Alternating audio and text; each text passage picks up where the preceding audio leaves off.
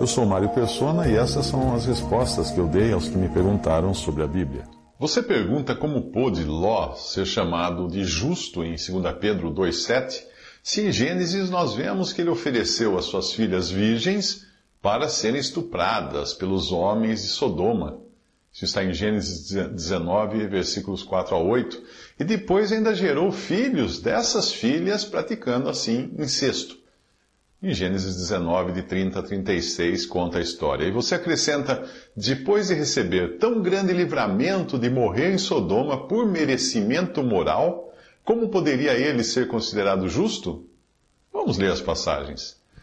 E antes que se deitassem, cercaram a casa os homens daquela cidade, os homens de Sodoma, desde o moço até o velho, todo o povo de todos os bairros, e chamaram a Ló e disseram-lhe: Onde estão os homens que a ti vieram nesta noite? Traze-os para fora a nós, para que os conheçamos. Eles se referiam, obviamente, aos anjos que Ló tinha hospedado na sua casa. Então saiu Ló a eles à porta e fechou a porta atrás de si e disse: Meus irmãos, rogo-vos que não façais mal. Eis aqui duas filhas tenho que ainda não conheceram homens. Fora vos lastrarei e fareis delas como bom for aos vossos olhos. Somente nada façais a esses homens, porque por isso vieram à sombra do meu telhado. Gênesis 19, de 4 a 8.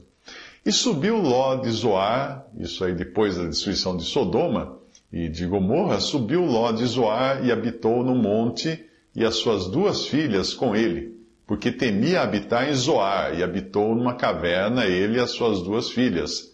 Então a primogênita disse à menor: Nosso pai já é velho, e não há homem na terra que entre a nós, segundo o costume de toda a terra. Vem, demos-lhe beber vinho a nosso pai e deitemo-nos com ele, para que em vida conservemos a descendência de nosso pai. E deram de beber vinho a seu pai naquela noite. E veio a primogênita e deitou-se com seu pai, e não sentiu ele quando ela se deitou, nem quando se levantou. E sucedeu no outro dia que a primogênita disse à menor: Vês aqui, eu já ontem à noite me deitei com meu pai. Demos-lhe de beber vinho também esta noite? E então entra tu, deita-te com ele, para que em vida conservemos a descendência de nosso pai. E deram de beber vinho a seu pai também naquela noite. E levantou-se a menor, deitou-se com ele, não sentiu ele quando ela se deitou, nem quando se levantou. E conceberam as duas filhas de Ló de seu pai. Gênesis 19, de 30 a 36. E a outra passagem que diz: O Senhor condenou a destruição às cidades de Sodoma e Gomorra, reduzindo-as a cinza e pondo-as para exemplo aos que vivessem impiamente, e livrou o justo Ló, enfadado da vida dissoluta dos homens abomináveis, porque este justo, habitando entre eles, afligia todos os dias a sua alma justa, vendo e ouvindo sobre as suas obras injustas. Assim sabe o Senhor livrar da tentação os piedosos e reservar os injustos para o dia do juízo, para serem castigados. Isso está em 2 Pedro uh, capítulo 2, versículos 6 a 9, que foi o versículo que você citou, onde Ló é chamado de justo, apesar das coisas que ele praticou antes.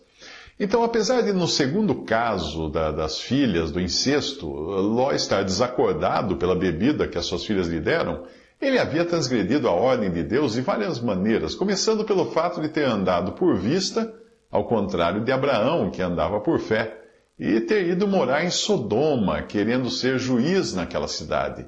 Quando os anjos ordenaram que ele saísse de Sodoma direto para o monte, enquanto a cidade, a cidade fosse destruída, ele ainda tentou negociar a ordem que os anjos deram e sugeriu ir morar numa pequena cidade, o que lhe foi permitido, mas aparentemente não deu certo, porque de lá ele acabou indo sim para o monte, como tinha sido a ordem original.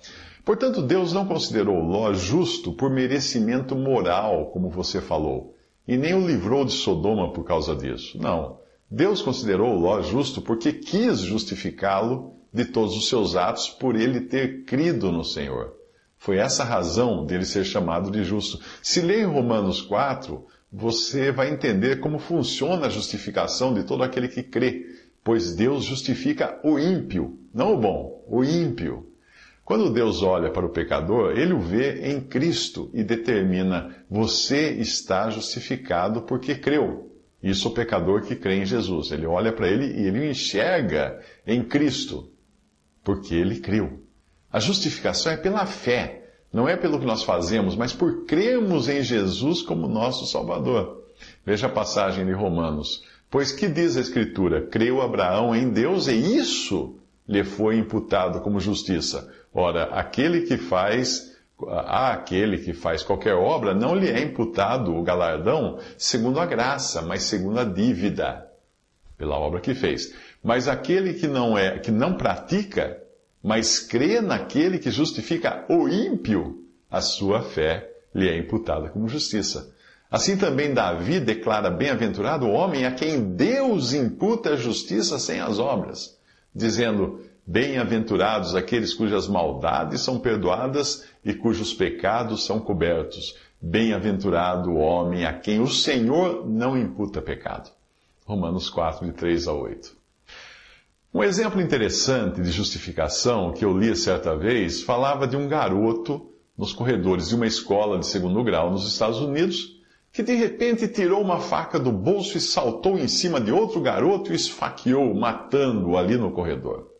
A polícia foi acionada, prenderam o garoto, mas quando estavam todos ali segurando as, o assassino do, do, outro lá, que estava no chão caído, uh, este garoto que, que assassinou o outro pediu que abrissem a mochila do garoto morto no chão.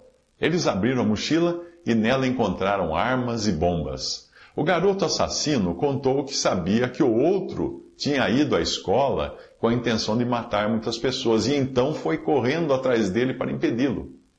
Num primeiro momento, esse aluno pecou, foi considerado assassino por ter matado o seu colega que ia atacar a escola. Mas ele foi considerado assassino no primeiro momento, mas no segundo momento ele foi considerado justo, foi visto como herói.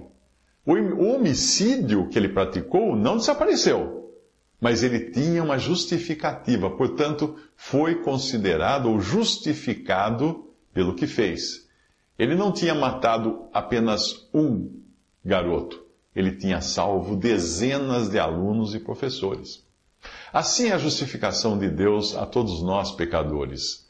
Cristo veio e morreu, deu sua vida em nosso lugar, pagou por nossa culpa, ressuscitou ao terceiro dia, e isso faz com que Deus olhe para nós com outros olhos e nos diga que estamos justificados quando cremos em Cristo.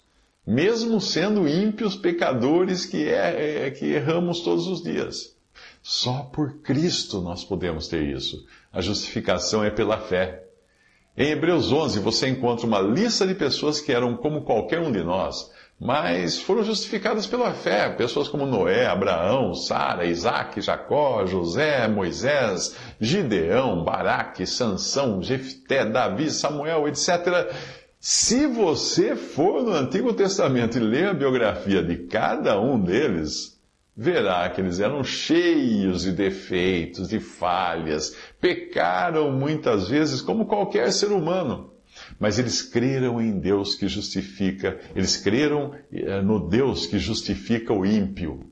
Essa é a diferença. Nós vemos que, de certa forma, Jó sabia disso, mesmo tendo Jó uma revelação ínfima das verdades de Deus. Uh, no livro de Jó, capítulo 19, 25, ele diz assim: Porque eu sei que o meu redentor vive e que por fim se levantará sobre a terra. Jó sabia que tinha um redentor, aquele que iria redimi-lo, libertá-lo, pagar o preço por ele. Jó era um homem justificado porque cria, cria em Deus. Visite respondi.com.br. Adquira os livros ou baixe e-books. Visite 3minutos.net. Baixe o aplicativo